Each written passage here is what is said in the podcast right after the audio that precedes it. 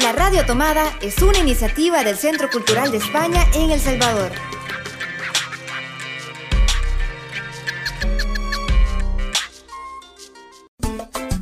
A dos bandas. Un espacio para encontrarnos con los autores de las distintas escenas de la música salvadoreña. Bienvenidos, hola, soy Eduardo Salgado, este es nuestro especial a dos bandas. Como hemos venido anunciando en los últimos días, tenemos una gran colaboración entre María Rodés, barcelonesa del 86, una reconocida cantante y cantautora, compositora y creadora en general de, España, de la escena del pop, de, también del folclore, ya vamos a hablar de largo y tendido, y también tenemos a Guillermo Esquivel, que aquí en El Salvador ya lo conocerán, porque es un reconocido violinista y, bueno, arreglista. Ya creo que dentro de poco se va a animar a componer seguramente de, El Salvador. Eh, Guillermo Esquivel, bueno, como ya saben, es quienes conocen ya el trabajo del Centro Cultural de España, ha colaborado con nosotros en varias ocasiones, y, en concreto dentro de este programa que tenemos ya dos bandas. Él estuvo en la primera edición con La Joven Camerata, y también estuvo en los arreglos, ahí en el concierto con las cosas desconectadas y con Puzzle, que había en 2018. Y en la última edición estuvo en, su, eh, en formato de música de cámara con su estupendo cuarteto en el que forma parte ¿no? el cuarteto Sharber, eh, que sacaron disco recientemente, Cruz del Jaguar, una maravilla de, disco de recuperación del patrimonio musical de Salvador. A todos les recomiendo que lo busquen en Spotify y estuvieron ahí tocando con Diente Amargo en una mezcla súper loca y, y, hermosa de música académica con, con, hard rock, ¿no? con, con, ese rock pesado de Diente Amargo en un concierto eh, inolvidable. Y por otra parte, pues tenemos, como digo, a María Rodés, que aquí en El Salvador todavía es, no es tan conocida, pero estoy seguro que ya muchos de nuestros seguidores se han, han hecho los deberes y se han puesto a escuchar la música de esta cantautora que ya tiene una larga experiencia, es joven, aquí todos somos jóvenes, pero María ya tiene en, su haber, pues ya tiene hasta seis discos, va a sacar, ahora mismo, ya nos contarás un poco eh, María, va, a sacar el Lilith, un, disco bastante feminista, ¿verdad? reivindicativo, y siguiendo un poco tu línea, como siempre, pues intimista, ¿verdad? Eh, pero bueno, como decía, tiene seis discos desde 2009, eh, sacó su primer disco con el grupo Oniri, onírico en, catalán, ella es catalana, es de Barcelona. Eh, y luego pues ha sacado eh, pues, una forma de hablar que tuvo en, España tuvo bastante eco y, lo rodó bastante por, por las ciudades del país. Eh, y llegamos, este concierto, este especial que tenemos de dos bandas está inspirado en, basado fundamentalmente en su disco de 2014, María Canta Copla, un disco muy especial, muy original, porque, bueno, pues ahí María se atrevió a versionar clásicos de la copla del folclore español del siglo XX. María, ¿cómo, por qué se te ocurrió primero versionar esas, canciones clásicas, icónicas del folclore español y en una versión completamente novedosa, con unos arreglos, una instrumentación de guitarra eléctrica, con, muchos efectos sonoros? ¿Cómo, cómo fue? ¿Por qué quisiste hacer este trabajo? Pues la verdad que fue una idea un poco intuitiva. Tampoco había escuchado mucha copla en mi vida, eh, mis padres tampoco. Y de repente descubrí la canción de Pena, Penita, Pena, cantada por Lola Flores. Eh, y me enamoró, me enamoró la letra, me enamoró la canción. Y entonces, un poco intuitivamente pensé, bueno, ¿qué pasaría si cogiéramos esta canción y en lugar de cantarla así con esta con esa vocerrón ¿no? que tiene ella y con este desparpajo, lo llevamos a un, a un lugar como más, más íntimo, más pequeño, más desde lo sutil. Y ese fue un poco el experimento, coger estas canciones y llevarlas a pasarlas de fuera adentro, ¿no? Un poco de lo, de lo tan expresivo hacia afuera, llevarlas a un lugar más, más íntimo. ¿Y qué te iba a decir? Que en 2020, en, plena, en el año más atípico de nuestras vidas, pues ibas a volver a experimentar, en este caso, con con una, una joven camerata en, un país que probablemente no, has visitado, pero esperemos que el año que viene visites, la cara de Salvador, con la joven camerata, y en este caso Guillermo Esquivel, pues tuvo ahí la gran valentía de atreverse a arreglar canciones de folclore español de este disco de María Cantacopla para formato de cámara. Guillermo, menudo reto, ¿verdad? La verdad es que sí. Eh, todavía recuerdo cuando, cuando platicamos las ideas del, del proyecto y me lo presentaste eh, y por ese momento no me pareció tanta locura, precisamente porque había suficiente tiempo, eh, me puse a escucharlas y dije, bueno, podría ser posible. Pero media vez empecé a, profundizar en el disco eh, y escucharlo y le contaba a María que a veces lo ponía para salir a correr, para cenar, para estar haciendo cualquier cosa para tratar de, de, de, entender el lenguaje ¿no? que había ocupado, porque son esas dos corrientes, lo, lo, lo, típicamente español uh, y también estos arreglos un poco más experimentales. ¿no? Entonces la, el idioma sonoro era no tan familiar para mí. Eh, y eh, mientras más lo escuchaba, como te digo, más ideas me daba. Y ese es un problema, porque tanta, tanta información y tantas formas de interpretarlo eh, con las capacidades sonoras de, un ensamble, pues no son tan limitadas. Entonces daba mucho a, podernos ir por muchos lados. Así que mm, fue un gran reto, eh, sobre todo por la cantidad de temas también.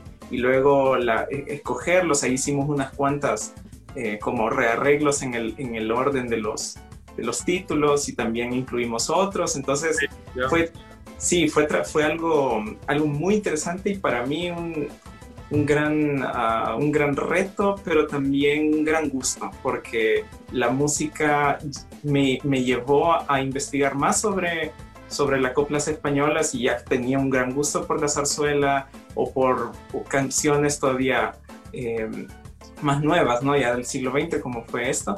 Eh, pero terminó de enriquecer mi, mi mundo sonoro y yo creo que teníamos muy buenos músicos para lograrlo y eso fue el catalizador. Sí, muchas gracias. Antes de, meternos ya en harina ¿no? y hablar de la música, eh, bueno, quería enmarcar que también es importante decir que este concierto se enmarca eh, dentro de la Fiesta Nacional de España que estamos celebrando acá en octubre. Eh, y además de una manera, yo creo que este, esta manera de celebrarlo es bastante bonita, ¿no? porque estamos hablando de un hermanamiento cultural, de patrimonio musical recuperado, flor español eh, de canciones icónicas de nuestro patrimonio, interpretado por jóvenes eh, músicos de El Salvador, con María Rodés ahí a, la batuta. La batuta desde Madrid y a la batuta, y a la batuta ya eh, física desde, desde El Salvador con Guillermo Esquivel, que además te echaste no solamente el, trabajo de los arreglos, sino también de dirigir a la, orquesta. Y también quería aprovechar para mandar un fuerte saludo a, nuestra directora, Eloisa Baello, que ella es en buena parte la culpable, ella es una gran fanática, una gran fan, una gran seguidora de María Rodés. Tienes aquí en El Salvador, María, una gran seguidora, Eloisa Baello, que bueno, ahora está, está en España porque no, no tiene algunos está en España, vamos, no, está ahora mismo con nosotros trabajando, ya va a regresar dentro de poco, esperemos. Eh, le mandamos un fuerte abrazo, que está ahí recuperándose. Eh, y, bueno, estoy seguro que va a disfrutar la que más de este videoconcierto. Y ahora, pues sí, ahora sí que, hablando un poco de, lo que está comentando Guillermo, de, cómo ha sido ese trabajo introspectivo, pero antes quería comentar, eh, que, nos comentarais cómo habéis vivido este, este raro momento de, pandemia ¿no? y de introspección. María, estás en un proceso de sacar un disco nuevo. Eh, ¿Ha influido al final, eh, has hecho cambios? ¿Te ha, influido esta, este, este, momento tan extraño de pandemia?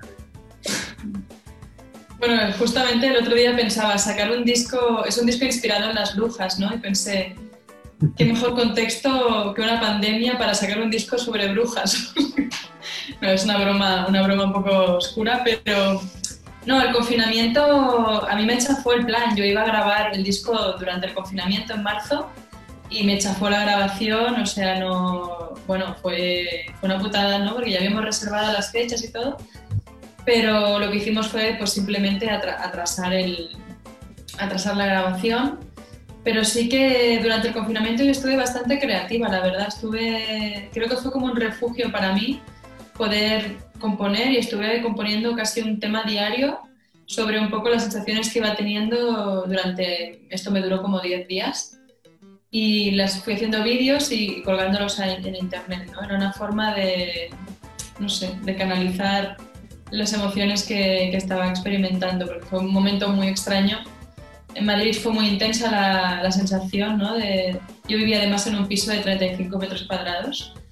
Eh, mi pareja se vino a mi casa con muy pequeñito, ¿no? Y estar allí encerrados fue, bueno, intenso.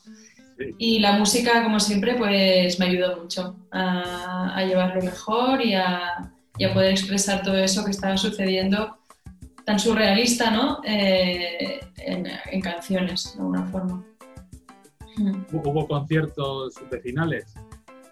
¿Eh? Hubo conciertos vecinales. En mi zona no había muchos porque yo estaba viviendo al lado de Reina Sofía y allí no había, no es muy barrio, entonces no había mucha... No, sí que tengo amigos que era como cada día música en los balcones y todo, pero donde estaba ya no, no, no llegaba mucho, la verdad. No. ¿Y tú, Guillermo, cómo viviste estos meses? Pues acá, acá María, en El Salvador, es verdad que quizás hay, las, las muchas personas viven en casas, jardín, más cómodo, pero por otra parte, acá tuvimos cinco meses largos, larguísimos ya. de, de encierro. Guillermo, ¿cómo fue tu experiencia? um, bueno, rara creo que se queda, se queda poco, pero sobre todo eh, solitaria en el sentido musical, eh, quizá es, es lo más, lo que mejor lo representa y eso ya implica muchas cosas, ¿no? Para empezar porque no tan solo físicamente no podemos ver a la gente, uh, segundo porque como no hay, como bien dice María, ese término de vida de barrio, eh, aquí tampoco existe mucho, eh, sobre todo en algunas zonas, en las zonas más, digamos, las más familiares para mí, entonces, de verdad que cada quien de verdad se encierra eh, y vive aislado totalmente, ya de por sí en la vida real, ya no se diga en este sueño pesadilla que hemos tenido. Eh, y, y eh, el estar haciendo música se volvió un espacio ya no 35 metros cuadrados, sino como, no sé, unos 5 que eran en mi cuarto, ¿no? Tratar de, de solo practicar y leer, practicar y leer, y no poder ver a mis compañeros del cuarteto, a la gente de la orquesta, um, se volvió un tema ex exageradamente distante de, de, de, del quehacer musical. Entonces eso sí fue, fue, para mí fue lo más duro, de la costumbre de ensayar todos los días, a nada. Yeah. Y, perder, el contacto, que al fin y al cabo nos hemos visto obligados a, a relacionarnos todo como ahora, ¿no? a través de una pantalla adelante y bueno, al fin y al cabo también lo que este, este proyecto va, hemos hecho, ¿no? De, de, hecho ahora yo creo que vamos a, porque seguro que nos, los que nos están escuchando y viendo estarán preguntando, ¿no? ¿Cómo ha sido el resultado? ¿Cómo han hecho para que desde Madrid María pueda cantar con la joven camerata que, que tocaron nada más y nada menos que en el Teatro Nacional de San Salvador? Es donde mejor, ¿no? Que, que, que interpretar la, la, hermosa música arreglada por Guillermo eh, bueno, pues vamos a ver, vamos a ver un pequeño fragmento, un pequeño adelanto de cómo inicia este videoconcierto con un tema bastante hermoso y con una, tema, una, una letra, a veces cuando escuchaba yo las letras, dije, bueno, son unas letras que no pasan nunca de moda, no caducan. Tienen una, unas letras ¿no? que, que, que, bien podían haber sido escritas en estos tiempos ¿no? tan, tan complicados. Así el que amor no pasa de moda. El amor es drama, la tragedia, ¿no? porque hay grandes. La tragedia tampoco. Vamos a ver un fragmento de Flor del Mal, que es con la que comienza este videoconcierto.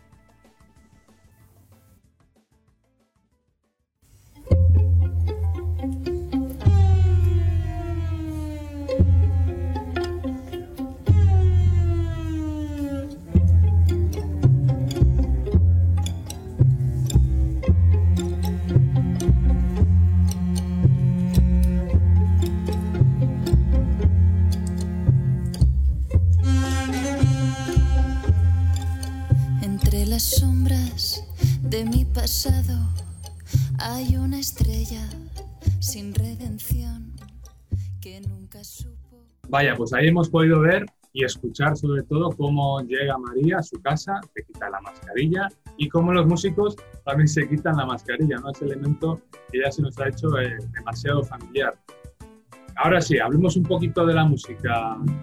Eh, Guillermo, ¿cómo, ¿cómo te adentraste? ¿Cómo, cómo empezaste a, a, delante ya de la partitura a pensar los instrumentos, las dinámicas, porque además el disco de María, eh, María canta copla, es un disco musicalmente muy rico, con unas sonoridades y unas dinámicas pues bastante extrañas, alejadas de lo que entendemos por copla, ¿no? Española. Sí, uh, pues como al inicio solo tenía una noción, eh, algunos temas sí me sonaban muy familiares, eh, a veces me iba a las fuentes originales para, para entender mejor de dónde venía el carácter y, la estética, y también caí en cuenta de las transformaciones que le había dado María eh, en sus versiones. Entonces, en tratar de entender el proceso de ella, eh, de, de, haber eh, adoptado estas, estas sonoridades, estas opciones de instrumentación, me hizo también caer en, en, cuenta cuál iba a ser nuestro aporte como orquesta, eh, como una orquesta típicamente de cuerdas, para poder no tan solo recrear, sino reinterpretar o reimaginar algunas cosas, porque los arreglos al final eh, fueron entre adaptaciones y arreglos, eh, algunas con, con, introducciones o con interludios nuevos que, que, que concebimos eh, en el proceso, pero también es una adaptación de, de, cómo nosotros escuchamos lo que María hizo, es decir, cómo nosotros hacemos esos efectos electrónicos, por ejemplo, en instrumentos de cuerda, y también, como bien decías, la riqueza rítmica del, del, del, proyecto de María eh, nos dio muchas herramientas para pensar en cómo adaptarlo en ritmos latinos, en instrumentos de percusión latina. Entonces, esa también fue una decisión casi que inmediata cuando escuché el disco, que teníamos que tener un componente, un percusionista, eh, pues, eh, que tuviera varios instrumentos a la, disposición para tener esta, este tipo de sonoridad más cruda, ¿no? Y también bien, la opción de agregar un, a, un vientista salvadoreño también, que, que, de ascendencia indígena, que también él fabrica sus propios instrumentos de viento y me acuerdo hablarlo con María y era como, mira, le queremos dar este tipo de eh, sonoridad que va a ser diferente a, la, a, la, a imaginar copla con quena o con zampoña, ¿no? Eh, pero ya con una sonoridad mezclada con cuerdas le daba ya una, un, mapa diferente. Entonces, esas ideas empezaron a, aflorar y, en el proceso fue muy intuitivo y muy ah, gratificante escoger todas esas diferentes opciones para los temas. Sí, sí yo la verdad es que cuando estuve en, ya en los ensayos, disfruté, no, no, me aburrí, en ningún momento disfruté cada, cada tema que se iba repitiendo y todos los ensayos. Es una música, ya verán, ya verán porque incluso los técnicos que están pues, están escuchando eh, para, hacer, para editar el video. ¿no? Están escuchando y escuchando las canciones, ya me dicen, no me aburre. muy buen trabajo, de verdad. Y, y, decía, este disco sí que es un, dentro de tu discografía, María Canta Copla, es un disco, yo creo, muy importante ¿no? en, tu, en tu repertorio, porque además he, estado leyendo, bueno, tuviste un concierto hace poco en el, Teatro Griego, de allá de Barcelona, y sigues eh, incluyendo el repertorio de este disco en tus conciertos. O sea, sí que es un, es un disco que ya tiene seis años y que, bueno, yo creo que lo recuerdas con mucho cariño.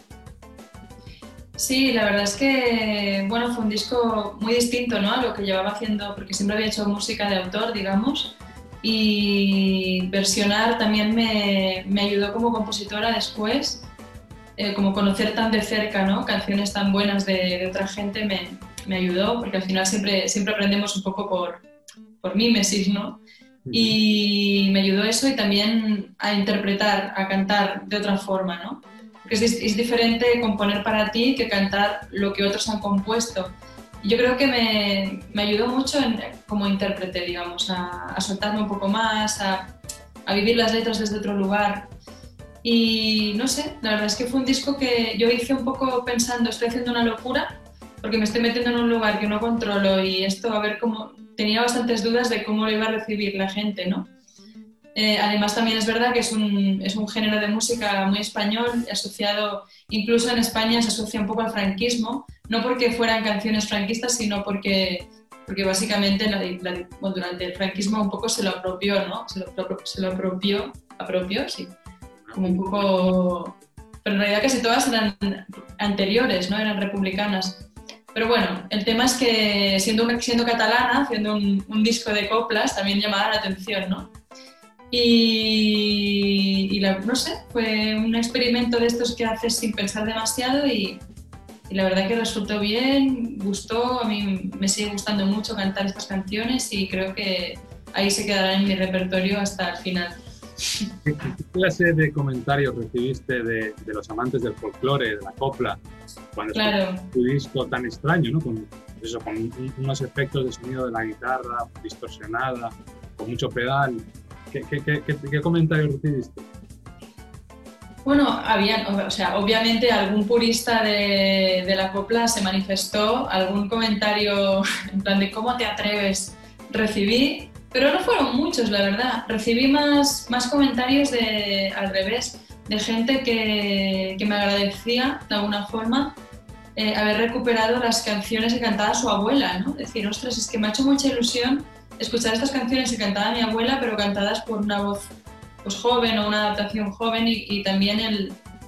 Yo creo que lo que hice un poco sin querer y que creo que es un mérito, aunque, aunque fuera sin querer y que estoy contenta, es que un poco, eh, bueno, mostré estas canciones a un público que, igual nunca hubiera, nunca hubiera llegado porque, por, por tratarse de una estética muy alejada a lo que esta gente escucha, ¿no? Entonces es una forma de bueno, recuperar estas canciones y, llevarlas a un público distinto. Creo que eso es bonito. Es bonito y necesario porque, bueno, pues todos sabemos de la influencia de la música popular urbana, sobre todo de Estados Unidos. Yo soy un gran amante del jazz y todos conocemos esas, esos clásicos del jazz, eh, pero sin embargo poco conocemos de los clásicos del folclore pues, de España o de Italia o de Francia o de Portugal y que también tenemos un acervo cultural ¿no? en nuestros países impresionante. Y de hecho, esto que mencionas, pues es en buena parte lo que también eh, desde el cuarteto Sarver, con Guillermo Esquivel, hicieron en su disco Ecos del Jaguar, ¿no? también una recuperación, una recuperación de patrimonio musical de Salvador, en este caso de música académica. Guillermo, también tienes experiencia aquí en recuperar patrimonio de El Salvador. Sí, bueno, en esta arqueología musical en la que estamos, eh, la verdad es que ha sido, ha sido sumamente interesante entender que también este tipo de revaloración o redescubrimiento de música es un hecho que también nos une como humanos a pesar de nuestras culturas diferentes. Ah, y esta, no, no, no necesariamente reverencia, pero sí como atesoramiento y, valor a que se le, que, y lugar en la historia que se le quiere dar a la música, es a la larga lo que nos dice de dónde venimos también. Y para nosotros entender los diferentes estilos de la música académica en, el, siglo XX, un siglo en El Salvador sumamente diverso a nivel cultural eh, y un poquito eh, complicado de entender, inclusive para nosotros, eh, que, que, tenemos una memoria histórica muy, muy, muy corta y muy complicada. Eh, entender por qué un compositor hace una cosa de una forma y al mismo tiempo otro compositor está haciendo algo totalmente diferente y siendo un círculo de músicos tan pequeño en aquel entonces, digamos en los años 60, 50 del Salvador.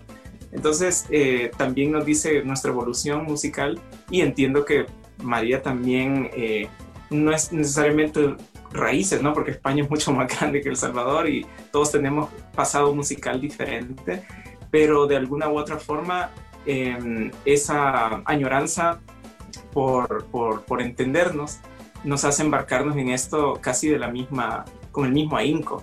Entonces, eh, para mí, entender que esto también es un acercamiento a otra cultura, eh, también me pone en ese mismo estado, ¿no? Como, como de empatía hacia, hacia, hacia el pueblo español que reconoce en esta música su, su, su, su ADN y su, y, su, y, su, y su pasión por la vida.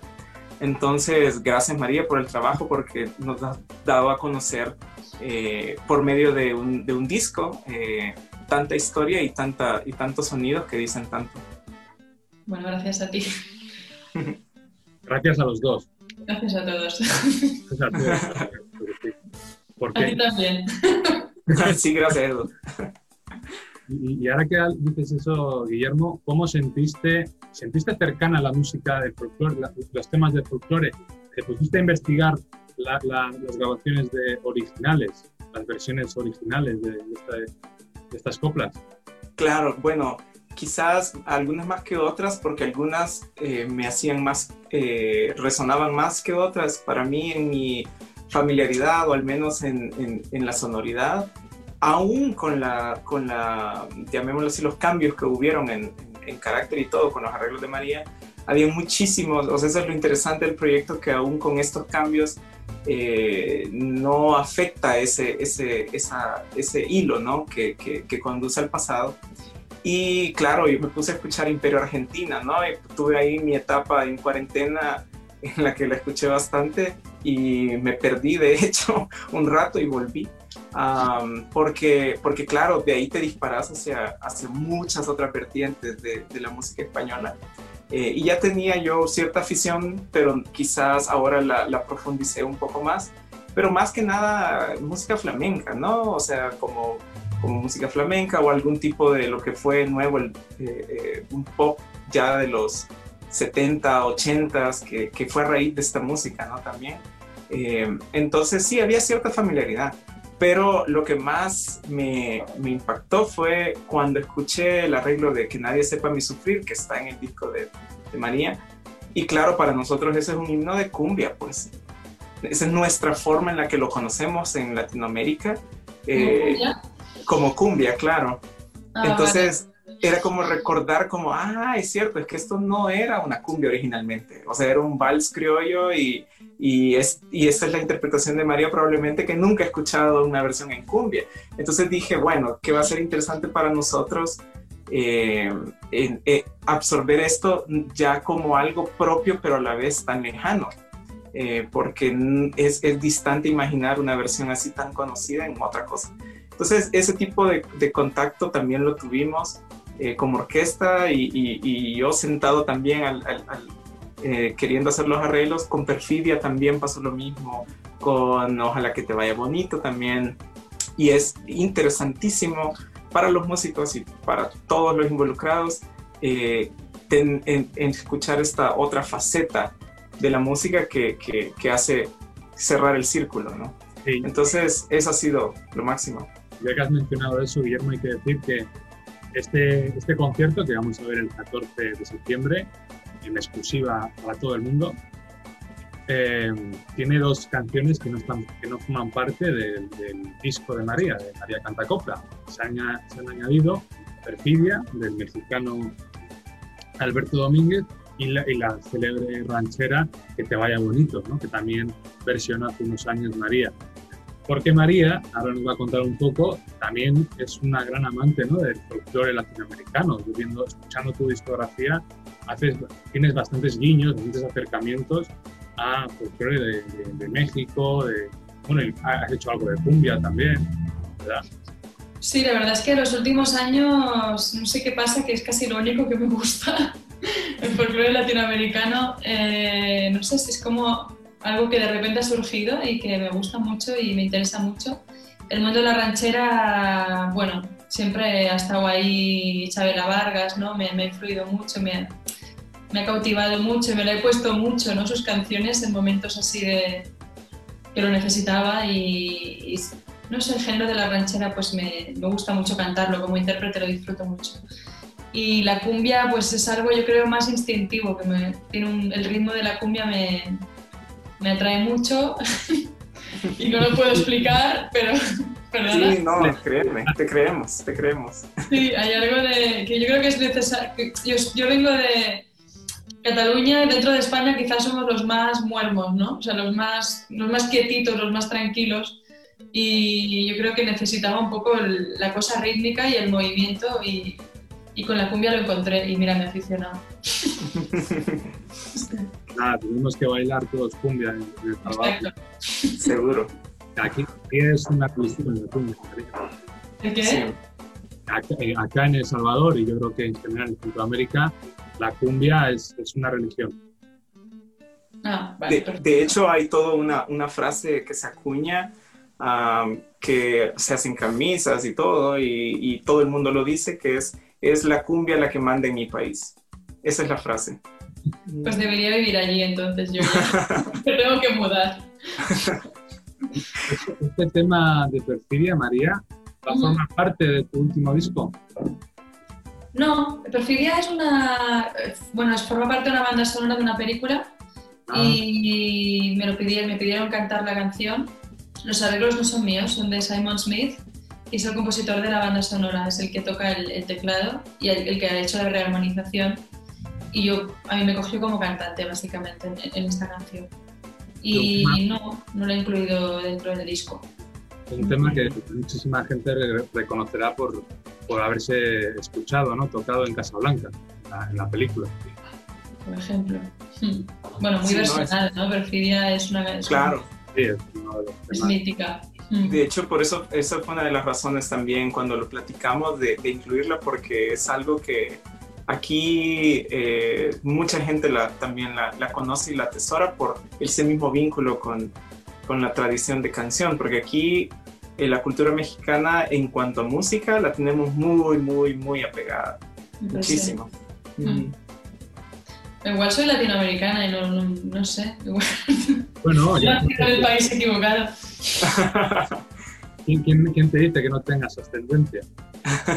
Puede ser, pues sí, bueno, sí, puede ser. Pues, eh, Bueno, ya que decís eso, este, como, como comentaba al inicio, este es un concierto virtual, el primer concierto internacional de a dos bandas, pero también es un concierto a dos aguas, ¿no? Esa, esa relación entre Latinoamérica y España, que precisamente en el siglo XX y también en el XIX, pero en el siglo XX, dio mucha, mucha, eh, muchos intercambios de cantantes, de cuplistas, de, de, de compositores, ¿no? Que, que- que viajaban de Argentina, de México, de Cuba. Y bueno, pues este también es un, a dos bandas, a dos aguas, en formato virtual Ujú. y que pues a mí personalmente y estoy seguro que a los compañeros del Centro Cultural de España también nos encantaría a todos y por supuesto a Guillermo, a todos los músicos de la JOCA y, y espero que también a María, pues que este concierto lo podamos tener el año que viene si, si, las circunstancias nos lo permiten y el, el dichoso virus ya forma parte de nuestro pasado, que podamos tener este concierto como tiene que ser, en un teatro, con músicos en directo y con, con el público, ¿no? Y nos olvidemos ya de tanta pantalla y televisor y vayamos a, vayamos a disfrutar la, la música en directo, que es como tiene que ser, que además, bueno, pues ya, ya que estamos hablando de, de esto, eh, qué importante es la música, qué importante es la cultura, no nos olvidemos de que la cultura la hacen personas, trabajadores, profesionales, y que, bueno, en estos momentos como todos los demás lo estamos pasando muy mal, pero especialmente la cultura se ha visto gravemente perjudicada, dañada, porque, bueno, pues sí, eh, es, es- es una de las, de las cosas que primero se cierran y que más está costando reabrir. De hecho, bueno, nosotros en el Centro Cultural de España, pues todos los meses de octubre tenemos esta tradición de, de tratar de traer a un músico o un director de orquesta para que interprete una serie de, de conciertos acá en El Salvador junto a la Orquesta Nacional de Salvador. Pero este año, pues evident- evidentemente por las circunstancias no se pudo y pues, se nos ocurrió esta, esta genial idea que, que tan maravillosamente han interpretado María Rodés, Guillermo Esquiver y el resto de, de excelentes músicos de la joven camerata, a quienes les mando un fuerte abrazo. Y por supuesto a todo el equipo técnico que grabaron a María en su casa.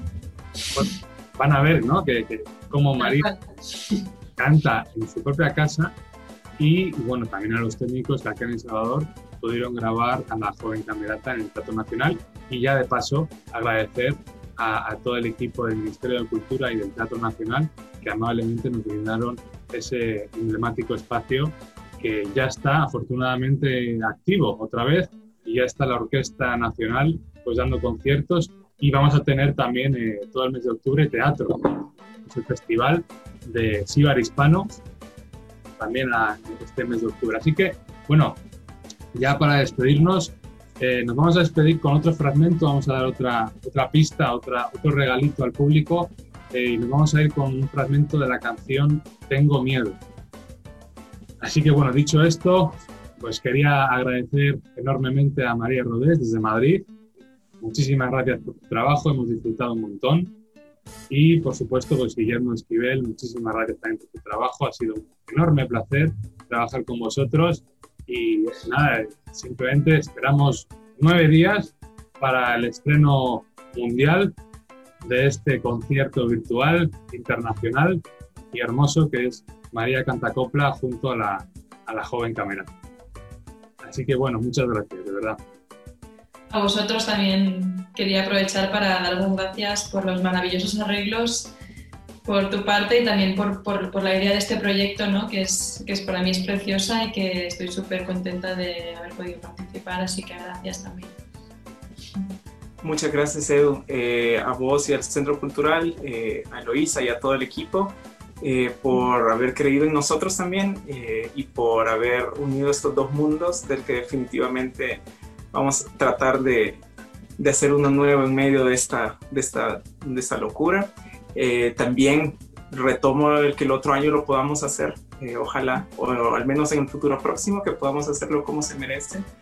Eh, porque ha sido un proyecto muy interesante para todos, para todo el equipo de la JOCA, para los músicos invitados, que por cierto un gran abrazo a, a Yeye Galvez, el cantante salvadoreño, que Ay, también va a dar unas cuantas sorpresas por ahí en, la- en las- en el concierto. Eh, así que gracias, gracias a todos y gracias María también por confiar en nosotros. Ya que vamos a ir reservando el Teatro Nacional para el año que viene, Guillermo. Seguro que sí. Yo me voy a apuntar en la agenda ya, ¿eh? Cabal. Pues un fuerte abrazo a Madrid y otro abrazo creo que a Santa Tecla, ¿verdad? Así estamos, cabal, cabal. Muy bien, bueno, pues muchas gracias. un beso. Nos vemos. Chao. Chao.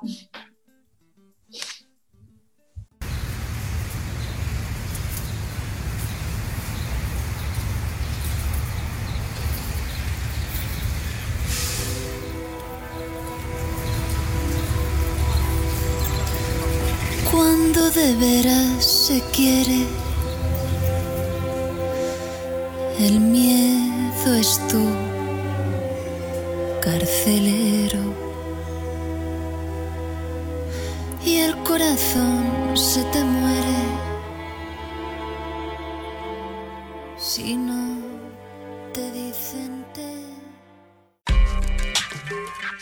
La Radio Tomada es una iniciativa del Centro Cultural de España en El Salvador.